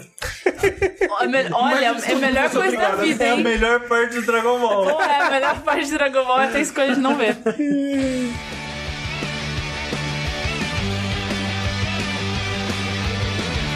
Dragon Ball Sushi. Vamos juntos para aqueles ao. Deixa os garotos brincar, deixa os garotos brincar com eles. E nós vamos desenhar em aí do céu aqueles gostosos da porra. A nova batalha está. Os deuses são, os deuses são. Fora-se, vamos lá domar o cu. Globo nos deixa sem paz. Porra, para nossa alegria. Yes, nada nem ninguém